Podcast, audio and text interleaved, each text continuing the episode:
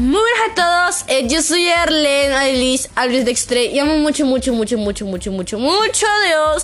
Y el día de hoy, en este podcast se trata sobre desháganse de esos dioses falsos.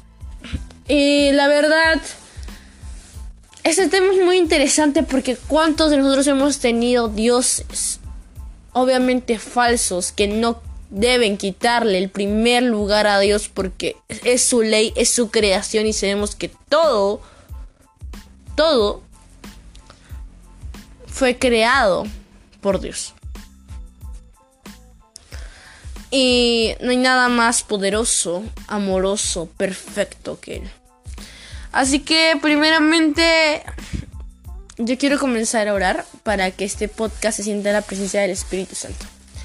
No, Espíritu Santo, te pido, por favor, que seamos luz y sal. Y sobre todas las cosas, te pido que tu presencia nos hable con verdad, que toda la gloria sea para ti y que tú nos ayudes a llenarnos por completo de tu palabra, de tu amor, de tu presencia, Espíritu Santo. Que siempre estés tú con nosotros. En el nombre poderoso de Cristo Jesús, amén amén.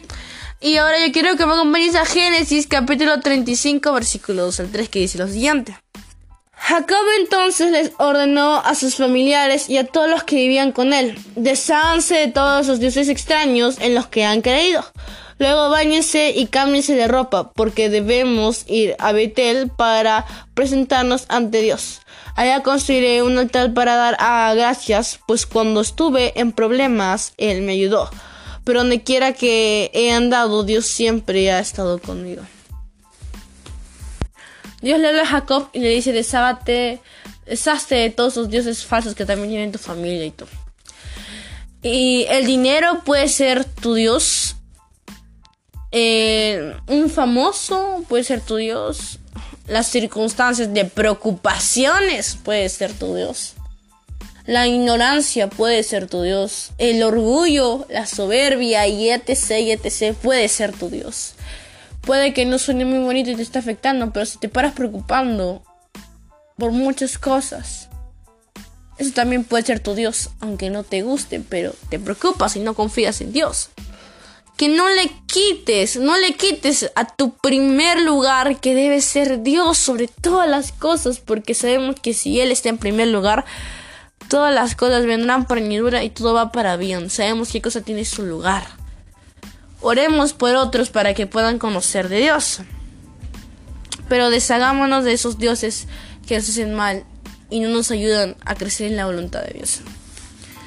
Yo pido que me puedas ah, pues leer y vamos a reflexionar más que nada estos dos versículos del 2 y 3. Saber que Dios nos abrazó, nos dio todo lo que necesitamos, aun cuando estábamos ahogados, aun cuando queríamos alejarnos más, aun cuando le quitamos de nuestro primer lugar, Dios siempre estuvo ahí, estuvo con nosotros. démosle a Dios el primer lugar. Y si no está en nuestro primer lugar y capaz es difícil dejar las otras cosas, pedirle a Dios, Señor, ayúdame a dejar todo atrás y ponerte en primer lugar. Te pido más Espíritu Santo cumplir y puesto en ti. En el nombre de Jesús. Entonces, vamos a comenzar y hacer nuevas, nuevas criaturas. Cada día más llenarnos más de Dios. Cada día más ser luz y sal. Así que vemos que Dios se ha con nosotros. Y sabemos que Dios siempre ha sido fiel. Él será fiel. Y Él es fiel. Así que cuando no tengas con quién hablar, hay un padre que te va a escuchar. Así que esto por el podcast de mucha bendiciones para tu vida. Recuerda que debemos ser luz y sal porque sí, porque sin Dios nada somos. Muchas bendiciones.